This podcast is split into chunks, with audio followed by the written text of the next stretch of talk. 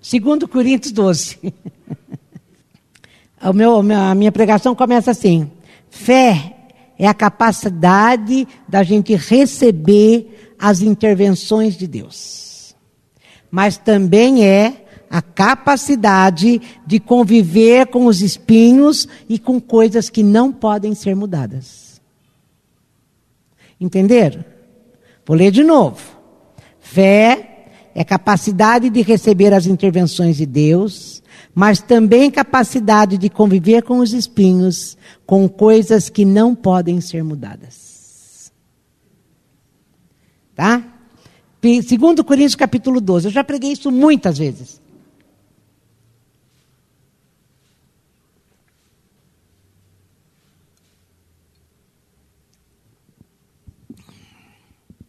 Aqui nós vamos ver Paulo em diversas fases da vida dele com Deus. Um tempo da presença de Deus, que tinha profunda convicção do amor de Deus, que tempo de presença de Deus, onde tudo está bom. Estou com Deus, Deus está comigo e está tudo certo. Mas logo ele vai entrar num texto de choro, de desespero, quase perdendo a fé Parece que é mais presença do diabo do que a presença de Deus. E tem a outra fase, que chama Síndrome das Soluções Definitivas. Tudo bem, eu estou passando por isso, mas eu só fico pensando no futuro, porque eu fico assim: eu estou passando por isso, mas ali na frente Deus vai me livrar. Ah, lá na frente Deus vai mudar essa história. Ah, não, tudo bem. Então essas coisas fazem parte da nossa caminhada, né? Uma hora que eu acho que está tudo bem, estou com Deus. Na outra estou achando até que eu estou com o diabo. E na outra só penso no futuro. Mas Deus tem um presente para nós nessa nossa caminhada que se chama graça. A graça, que é a gente ser o alvo dessa bondade, desse amor, dessa misericórdia, sem a gente merecer. Nós estávamos cantando isso e eu estava pensando: se não fosse a graça, Deus decidido a nos amar, a andar conosco, a nos abençoar, a nos curar, a nos abraçar, a nos levar para frente. O que seríamos de nós? Porque o pecado gerou a morte. Nós estaríamos todos mortos. Nós teríamos vida. Não teríamos vida. Nós estaríamos aqui. O fato de eu andar é graça. O fato de eu sentar é graça. Eu estava com dor semana passada. Eu sei quanto é graça não ter dor nas costas. É graça. Tudo é graça. Nós poderíamos estar mortos. E é isso aqui que Deus ensina para Paulo. Então, chama assim o meu título: Força que brota da fraqueza. E é nas fraquezas dele que Paulo descobriu a graça. Vocês me obrigam a falar desse modo, Paulo está falando. Faço isso contra a minha vontade. Mas agora que nós estamos no assunto, posso tratar das questões das visões e revelações que Deus me deu. Por exemplo, conheço um homem, era dele mesmo, que há 14 anos foi tomado por Cristo e levado em êxtase espiritual aos céus. É aquilo que eu falei. Foi um primeiro, segundo Coríntios 12. 12. Segundo Coríntios 12. Coríntios 12. Então ele está falando que ele foi levado ao céu, ficou em êxtase espiritual. É aquilo que eu falei. Ele tinha profunda convicção da presença de Deus, da, do amor de Deus com ele, porque Deus levou ele para o céu. E lá foi ensinar um monte de coisa para esse homem. Eu fico imaginando Paulo lá no meio do Senhor e no meio de tudo aquilo que Deus estava revelando para ele. Como que ele devia babar, né? Então ele estava que estava, ele fala assim: Eu nem sei se isso aconteceu no corpo, fora do corpo, só Deus sabe. Sei também que esse homem foi levado ao paraíso. De novo, se no corpo ou fora do corpo, eu não sei. Deus sabe. Lá, ele ouviu palavras, ele está falando dele. Ele eu posso pôr aqui. Lá eu ouvi palavras indizíveis. Mas foi proibido de eu contar o que eu ouvi. Esse é o homem a respeito de quem quero falar. É a respeito desse homem que foi lá para o céu, para o paraíso, que ele quer falar, que era ele mesmo. Mas não vou dizer nenhuma palavra a meu respeito, exceto o que foi humilhação. Então, esse foi o tempo que ele estava vivendo em êxtase. No versículo 7. Por causa da grandiosidade daquelas revelações, para que eu não ficasse orgulhoso, recebi o dom de um obstáculo que me mantém em contato permanente com minhas limitações. No outro, na outra versão fala que era um espinho na carne. Ele recebeu alguma coisa que era um obstáculo para ele, uma coisa que o incomodava, uma coisa que fazia que ele não ele não estava gostando e que ele estava péssimo aqui. Aqui é aquele tempo, tempo de choro, quase perdendo a fé, mas na presença de Satanás, porque é o que ele fala.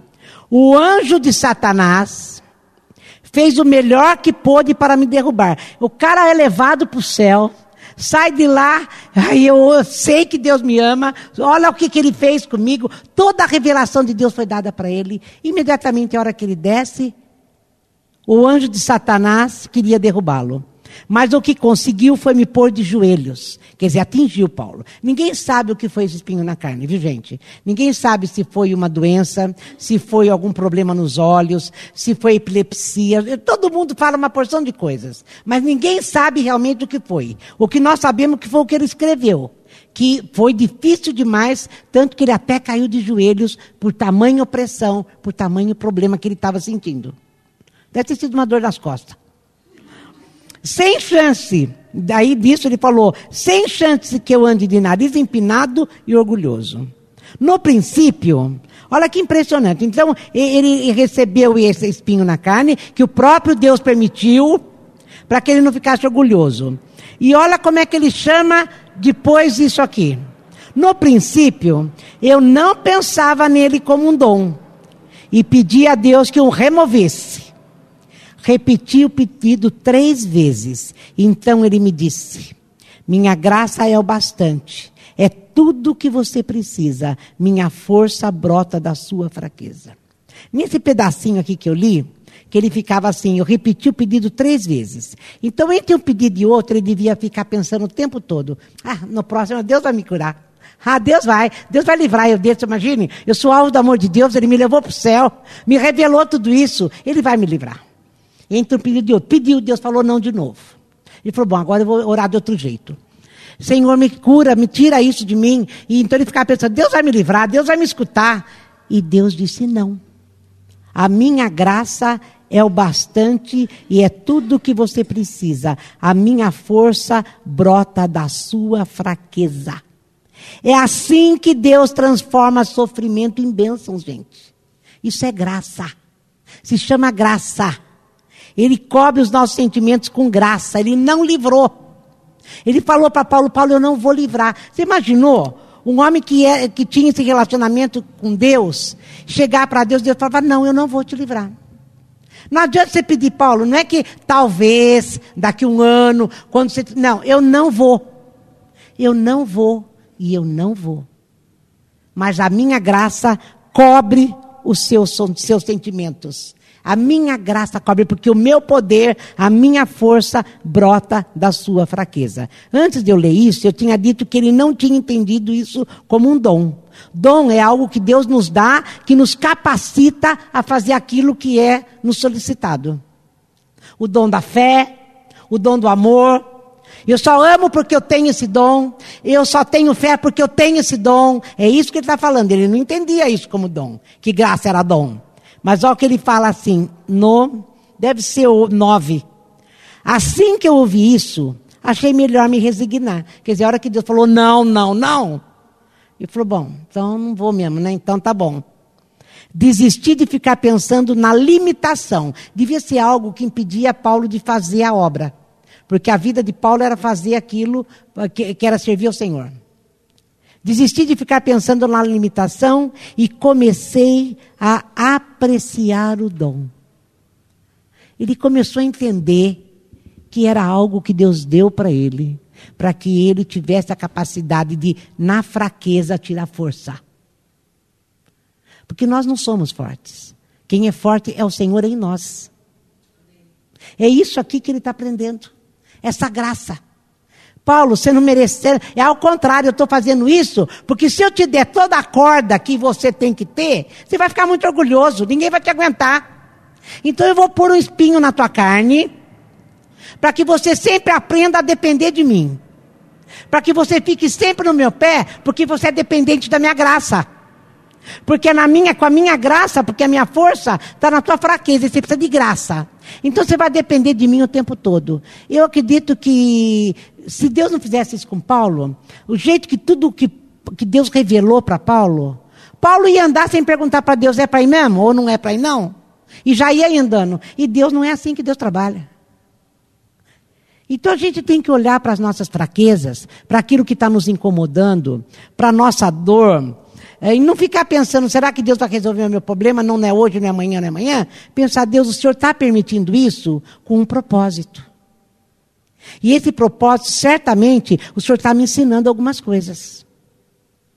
Talvez não, tenha, não seja problema de orgulho, talvez seja problema de dependência mesmo. Talvez seja um problema que Deus quer você o tempo todo ligado Alguma coisa o Senhor está ensinando. E Paulo começa a entender isso. Daí olha como que lindo isso. Foi uma oportunidade, então comecei a apreciar o dom. Foi uma oportunidade para que a força de Cristo trabalhasse na minha fraqueza. Agora eu enfrento com alegria essas limitações. Com tudo que me torna pequeno. Abusos, acidentes, oposições, problemas. Ele está falando que ele enfrenta tudo isso agora com alegria. Eu comecei o culto falando sobre fé. Capaz, fé é capaz de receber as intervenções de Deus, mas também a capacidade de ver a coisa não mudar na nossa vida. De conviver com coisas que não vão ser mudadas. Isso você precisa de fé. E o que Paulo está entendendo aqui, que passasse o que passasse, bom ou mal, problema ou luta, ele ia ficar alegre, porque tudo, olha, ele simplesmente permite que Cristo assuma o controle. Em tudo isso que ele estava passando, ele passava com alegria, porque ele entendeu: eu sou fraco, a força dele está na minha fraqueza, então quem que tem que estar tá no controle? É Deus. É Deus.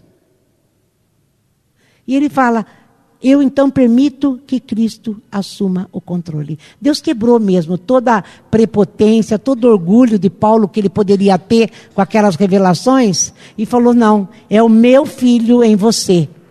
É eu em você que tenho que ter o controle. Não é você que vai fazer sem o controle. Vocês estão entendendo? Vocês estão me acompanhando? Vou até tirar, olhar, porque eu faço isso porque com óculos não enxergo de longe. Deixa eu ver a cara de todo mundo. Vocês estão entendendo, né? Estão, não estão? Então, quanto mais fraco me apresento, mais forte me torno. Porque Deus trabalhava na fraqueza. Gente, a graça transforma maldição em bênção. O fraco em forte. Muito bem, vocês conseguiram. Continua até aqui agindo como um tolo. Daí ele continua falando com Coríntios, mas o texto que a gente tem que ver era só esse mesmo. Porque é o que ele fala. Agora, gente, se Deus tivesse tirado o espinho de Paulo, ele não teria conhecido tão profundamente a graça.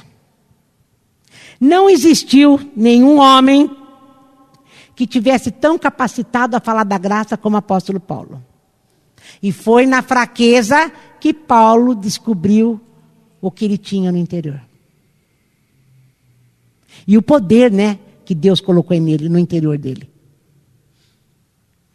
Então, eu não sei o que. Até sei alguns, mas eu não sei o que, que você está sentindo que te incomoda tanto e que te faz achar que não vai ter jeito que isso te incomoda, isso te paralisa, isso não deixa você caminhar, isso não deixa você andar. E eu acho que o que Paulo está falando aqui é isso. Tudo que você precisa é a minha graça, Deus está falando. Porque a minha graça eu transformo sofrimento em bênçãos. Eu cubro os seus sentimentos com graça. E daí você vai poder falar com Paulo. Agora enfrento com alegria essas limitações, com tudo que me torna pequeno. Abuso, acidente, oposições e problemas. Eu permito que Cristo assuma o controle. Para isso, você tem que saber quem Deus é. Para isso, você tem que confiar naquilo que Ele te revela. De Gênesis a Apocalipse, Deus vem se revelando a cada um de nós. Nós falávamos isso hoje à tarde. O Velho Testamento inteiro, o povo incrédulo. O povo incrédulo. Deus, entre o livro de, de Josué e Juízes, no livro de Juízes inteiro, Deus ficou calado, porque foi um povo que fazia o que queria, andava como queria. Quer ver o último capítulo, versículo de Juízes? Quer ver? Aqui, ó. Naquele tempo não havia rei em Israel. As pessoas faziam o que bem entendiam. E cada um fazia o que bem entendia. Daí o tempo todo, no Velho Testamento era assim. Uma hora fica, eles criam em Deus, Deus se manifestava, eles andavam, daí largavam Deus, andavam do jeito, do jeito que queria de novo. Teve um tempo que Deus se calou por 400 anos até que Jesus veio e foi caminhando a revelação em Jesus Cristo, de Deus em Jesus Cristo. Porque em Jesus a gente vê o grande amor de Deus. Daí quando chega lá em Paulo, Paulo falou: Eu não quero viver desse jeito, as pessoas faziam o que bem entendiam.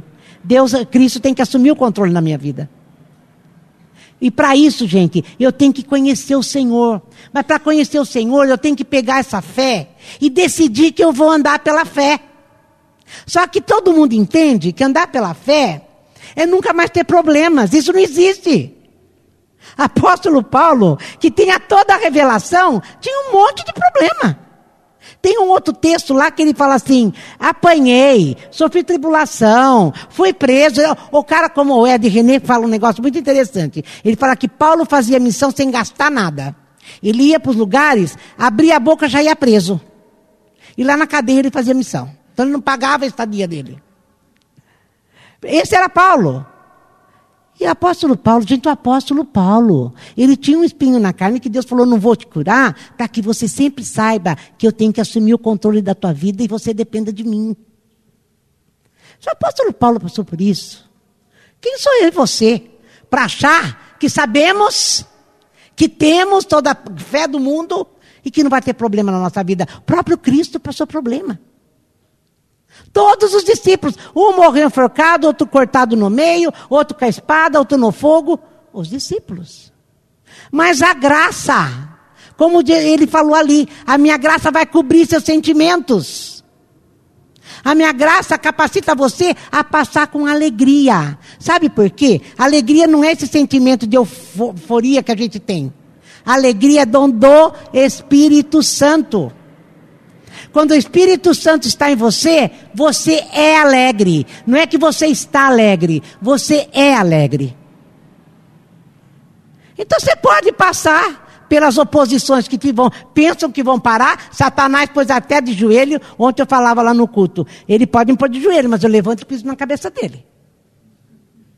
Porque é isso que Satanás tem que levar. Tem que ser pisado na cabeça. Como é que eu consigo isso? É com a graça, gente.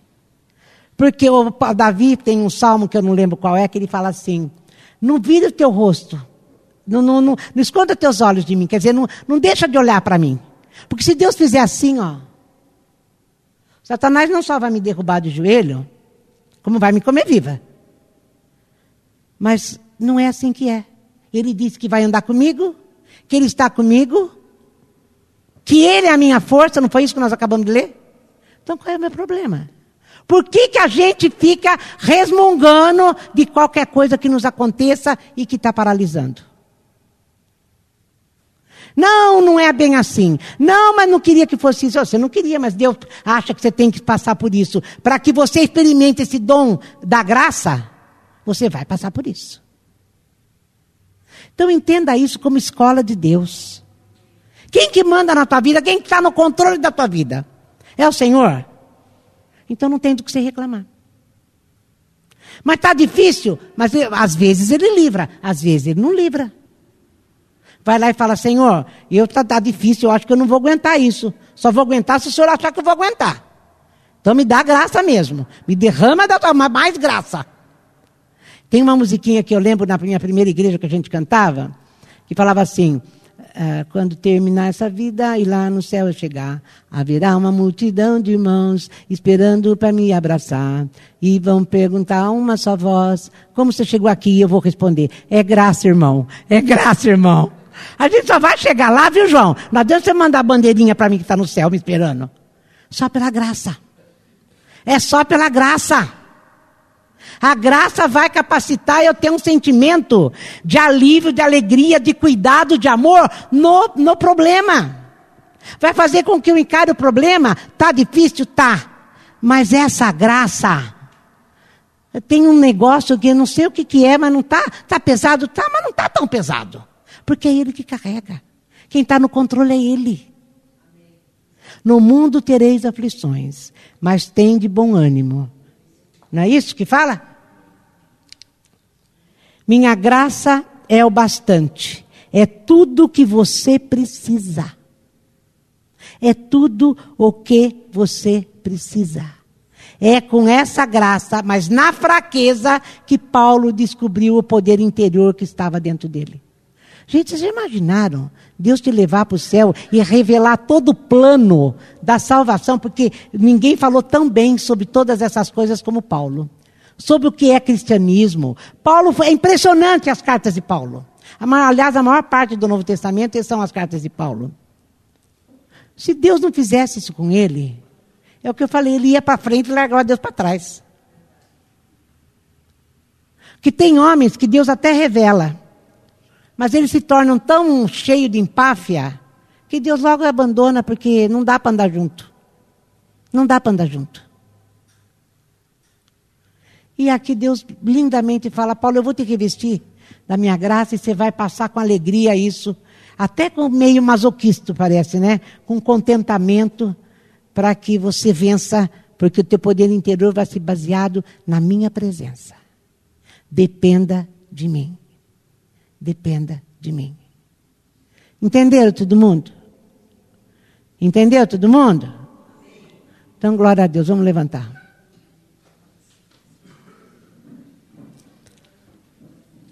Eu ia pregar outra coisa, como eu disse, né? Mas eu preguei isso aqui porque a pessoa não estava. Mas agora a pessoa chegou, mas eu não vou pregar de novo, tá? Era para o Ricardo. Mas agora não vou pregar outra coisa. Mas é isso. E que Deus derrame graça. Graça no teu coração, no meu coração, na nossa vida, para que a gente experimente uma alegria nessa confusão que nós estamos vivendo, nessa impedimento de continuar sorrindo que nós estamos vivendo, nessa frustração da vida que a gente possa estar vivendo, porque cada um de nós é uma coisa. Mas que a gente experimente essa graça e essa alegria e você possa ver o poder interior que Deus te dá. E fala para você: depende de mim, eu que controlo a tua vida. Não se desespere, porque sou eu em você. E eu sei o que eu estou fazendo. É que a gente tem a pretensão de achar que somos nós que dirigimos a nossa vida. E que eu poderia resolver tudo. Por isso o tempo de Deus é perfeito. O Ari dizia que, diz, né, que trabalhar com o tempo de Deus é uma angústia. Mas quando você está cheio da graça, esquece do tempo. Esquece do tempo. Caminha. Caminha. Jesus, o Senhor está dizendo aqui que o Senhor quer o controle de todas as coisas e que quanto mais fraco a gente é, mais forte a gente se torna e que tudo aquilo que nos torna pequeno, como acidentes, oposições, problemas, é só uma oportunidade para o Senhor assumir o controle. Eu quero te pedir nessa noite que cada um que está aqui possa dizer para o Senhor: assume o controle desse meu impedimento. Assuma, Senhor, o controle desse meu problema. Eu quero alegrar o meu coração na tua presença e ter essa graça maravilhosa sobre mim, esse fruto do teu espírito em mim, que é a alegria, sabendo que o Senhor é que vai resolver o meu problema. Então, Senhor, assume o controle disso e eu não quero mais pegar. Seja teu marido, seja teu filho, seja teus negócios, seja o que for. Assuma, Cristo, assuma o controle e faz como te achar melhor. Porque tudo que o Senhor faz, o Senhor faz muito bem. A tua vontade é boa, é perfeita e é agradável. Senhor, cumpre em nós a tua vontade. Somos teus, estamos aqui porque somos teus, reconhecemos o teu senhorio sobre nós, reconhecemos que é o teu governo sobre a nossa vida. Reconhecemos que somos filhas de Deus, herdeiros de Deus, propriedade exclusiva do Senhor. Por isso, Cristo, assuma o controle. Não quero mais participar disso. Eu só ponho a mão e sujo mais. Eu não quero, Senhor. Faz isso por mim. Faz isso por mim. Além de tudo, nada é meu, tudo é teu. Tudo é teu. Glória ao teu nome. Graças a Deus por Jesus Cristo. Graças a Deus por Jesus Cristo, que veio, Senhor, proporcionar uma vida para nós, pela graça, porque nós não merecíamos vida, não merecíamos ser curados, não merecíamos, Senhor, é, ter nada de que temos. Temos família, temos filhos, temos pão, temos maná, temos, Senhor, tudo que o Senhor nos dá. E a nossa porção tem sido muito boa. Louvado é teu nome. Louvado é teu nome, Jesus. Assume o controle. Assume o controle das nossas vidas. Em todas as áreas da nossa vida. Em todas as áreas da nossa vida. Senhor, faz o que tu tens para fazer. E que não seja eu a impedir o que o Senhor tem para fazer na minha vida. Está nas tuas mãos, Senhor. Está nas tuas mãos. E eu sei que não poderia estar em mãos melhores. Foi a mesma mão que foi furada naquela cruz pela minha vida. É na mesma mão que eu estou. E na mesma mão que antes da fundação do mundo, escreveu meu nome na palma das mãos e disse que o Senhor me compraria por um preço alto, para que hoje eu estivesse aqui dizendo para o Senhor: toma posse da minha vida. E tudo que eu penso que me pertence, tudo, toma posse. Toma posse. Em nome de Jesus. Em nome de Jesus. Amém, gente?